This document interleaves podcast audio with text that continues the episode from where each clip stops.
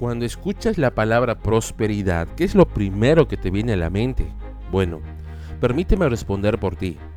Muchos asocian a esa palabra con dinero, con éxito, con holgura y hasta con derroche. Sin embargo, la palabra prosperidad significa lo siguiente que nos lo ejemplifica la porción del capítulo 39 del libro de Génesis, que dice lo siguiente. Y aconteció que cuando su señor escuchó las palabras que su mujer le habló, esto es lo que tu esclavo me hizo, se encendió su ira. Entonces el amo de José lo tomó y lo echó en la cárcel, en el lugar donde se encerraban los presos del rey, y allí permaneció en la cárcel. Mas el Señor estaba con José, y le extendió su misericordia, y le concedió gracia ante los ojos del jefe de la cárcel y el jefe de la cárcel confió en mano de José a todos los presos que estaban en la cárcel, y de todo lo que allí se hacía él era responsable.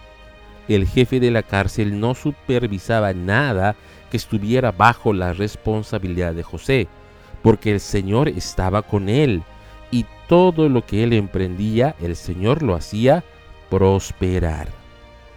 Recordemos, José había sido calumniado por la esposa de Potifar, que era un oficial del faraón egipcio.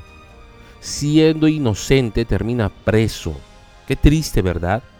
Sin embargo, a pesar de ello, así como cita la palabra de Dios, aún dentro de la cárcel, José fue prosperado. ¿Qué quiere decir esto? Que fue puesto en un sitio de autoridad. Quienes le rodeaban conocían que él era justo, imparcial y honesto.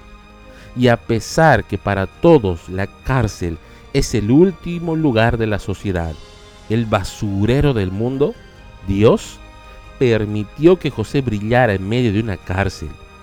Recuerda, la verdadera prosperidad no debería medirse en términos económicos, debería medirse en cuánto reflejamos con nuestra vida a Dios y el mundo pueda ser testigo que nuestro Santo Dios nos lleva por caminos de bien. Esto es Alianza Despierta.